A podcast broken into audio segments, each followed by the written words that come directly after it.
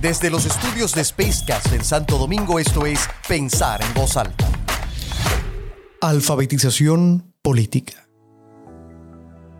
Mucho se ha hablado del rol de la juventud en la política, enfatizándose en la necesidad de alfabetizar en el ámbito de las herramientas digitales de la democracia 2.0, con el fin de dotar a jóvenes actores políticos de herramientas fundamentales para promover la participación de la ciudadanía.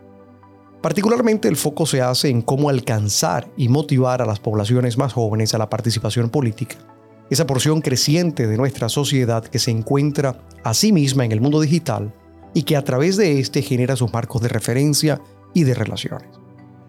Si bien lo anterior es absolutamente necesario y conveniente, la discusión debe llevarse a la reflexión de los inmensos retos en nuestra región en lo que a participación ciudadana se refiere.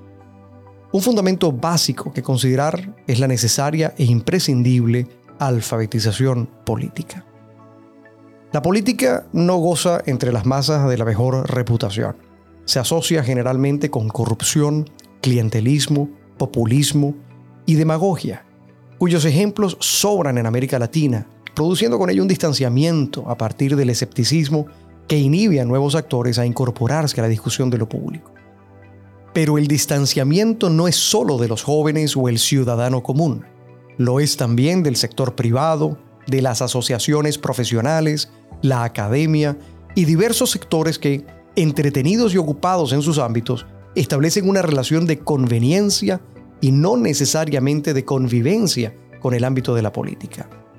Estableciendo con ello un manejo coyuntural pero no necesariamente sistemático, más táctico que estratégico. Y por supuesto, como en todo, hay países en la región donde hay sus notables excepciones. Esa desconexión genera en ocasiones las crisis de representatividad que hemos observado en partidos políticos con fatídicas consecuencias. Al quedar estos totalmente desdibujados, perdiendo su razón de ser frente a una sociedad ávida de interlocutores válidos, creíbles y efectivos.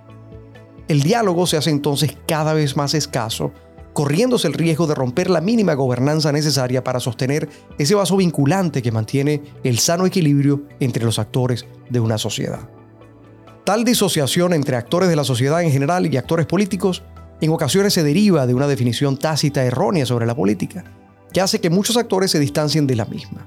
Proponer políticas públicas, analizarlas y apoyar o rechazar su aprobación es un proceso natural en una sociedad democrática presentar análisis costo-beneficio de una política pública propuesta e informar a los actores políticos de las implicaciones positivas o negativas de la aprobación de tal o cual política es además de conveniente necesario.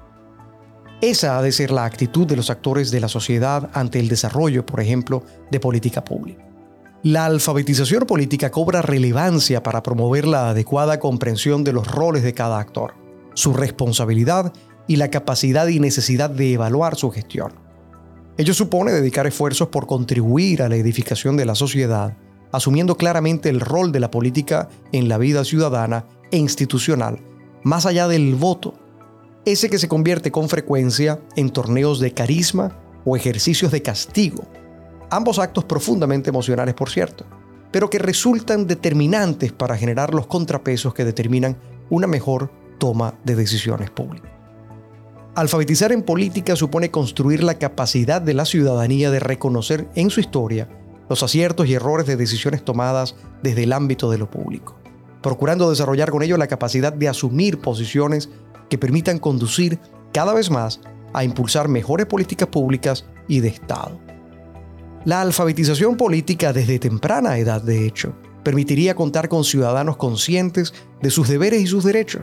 del funcionamiento del aparato del Estado y sus implicaciones, y mejor aún, sensibilizados y mejor preparados para, en caso de así considerarlo, asumir la carrera política o la ocupación de cargos públicos con mayor conciencia, conocimiento y herramientas,